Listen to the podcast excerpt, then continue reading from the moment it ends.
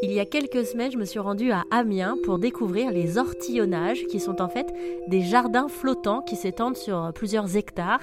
Historiquement, ils étaient cultivés par des maraîchers. Aujourd'hui, ils ne sont plus que neuf à exercer la profession d'ortillon avec cœur, passion, authenticité. Même si ce n'est pas facile tous les jours, j'ai pu demander à Francis, qui est l'un donc de ces neuf ortillons, de nous embarquer avec lui à bord de son bateau et de nous parler de son histoire.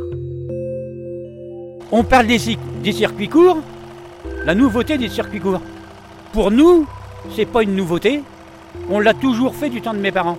On cueille tôt le matin pour aller vendre tout de suite dans la matinée. Donc pour nous, ça ne nous change rien le circuit court. On l'a toujours fait depuis, moi depuis 37 ans que je suis installé, on a toujours fait que des circuits courts ainsi que mes collègues. En fait, ça doit vous faire aussi euh, un drôle d'effet d'entendre parler de tout ça, mieux agir, mieux consommer, mieux manger, parce que vous, c'était déjà vos valeurs en fait. On est juste en train d'y revenir. Voilà, exactement. Euh, on essaye d'y revenir. Nous ici, comme je vous expliquais, on sème du radis parce qu'on n'est pas équipé de chambre froide. On cueille nos légumes le matin pour tout de suite vendre dans la journée. Donc on a toujours fait ça. Il euh, n'y a pas un légume qui est cueilli du lundi, mis en chambre froide pour vendre en fin de semaine. Ça, chez nous, ça n'existe pas. Depuis 50, euh, 57 ans, à l'âge de 6 ans, je venais de faire des. Je cueillais quelques bottes de radis, faire mon petit potager aussi. Mon père nous donnait, mes parents nous donnaient des graines et puis on apprenait à semer, donc on a appris comme ça en fin de compte, hein, euh, manuellement, euh, comme ça.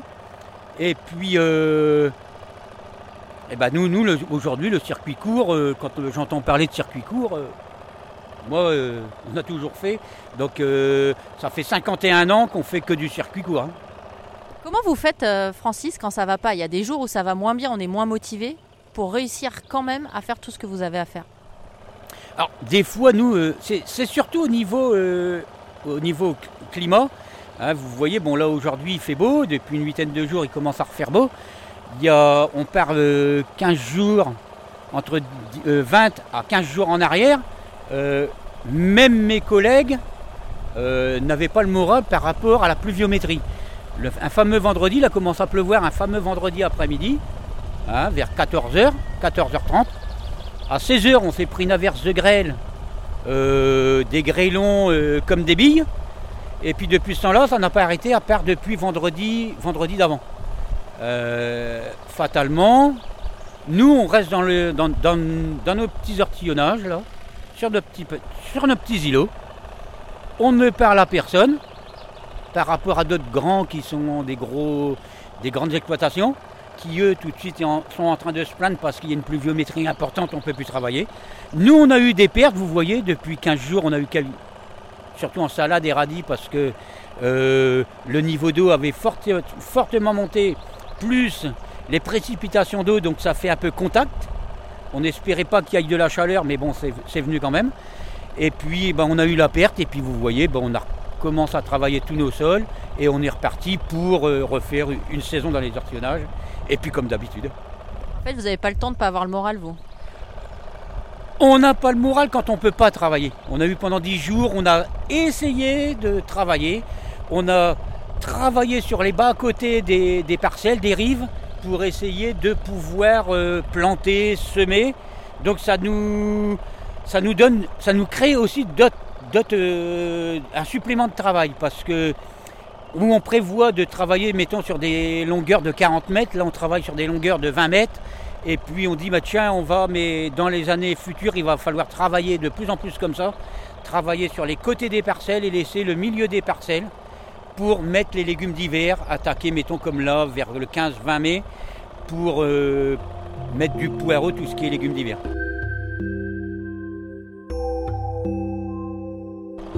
Alors j'imagine effectivement que comme c'est un petit milieu, il y a quand même pas mal de solidarité. Euh, est-ce que vous vous retrouvez aussi euh, tous ensemble, parce que vous êtes neuf ortillonneurs ici, vous vous retrouvez pour prendre le temps aussi de partager d'autres choses? Alors, nous, on a créé une petite association des, association des ortillons, qui est moi-même le président.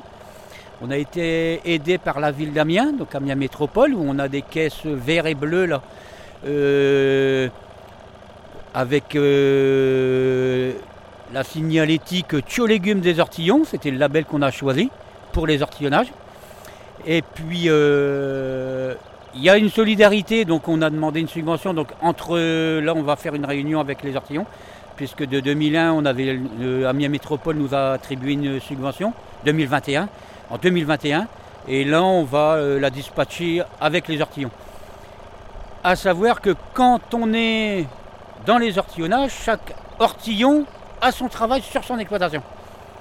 On a aussi des fois, je me souviens en 2017, 2016, une petite inondation. 2017, on monte les tunnels. Un coup de vent qui est venu du côté du Tréport, qui a tout embarqué sur à peu près 200 mètres de large tous les tunnels, tous les serres qu'il y avait. On venait de finir d'implanter les serres. Le jeudi soir, le vendredi matin, tout le monde pleurait. Encore l'émotion qui est là. Bah oui, En fait, quand on parle de choses, souvent il y a l'émotion qui revient. Ouais. Et le vendredi matin, tout était envolé, tout était en 8. On avait fait venir du plan de salade, justement le jeudi, de, le jeudi avant que ça arrive. Le trois jours après, ils annonçaient des gelées à moins 5, moins 6, jusqu'à moins 10.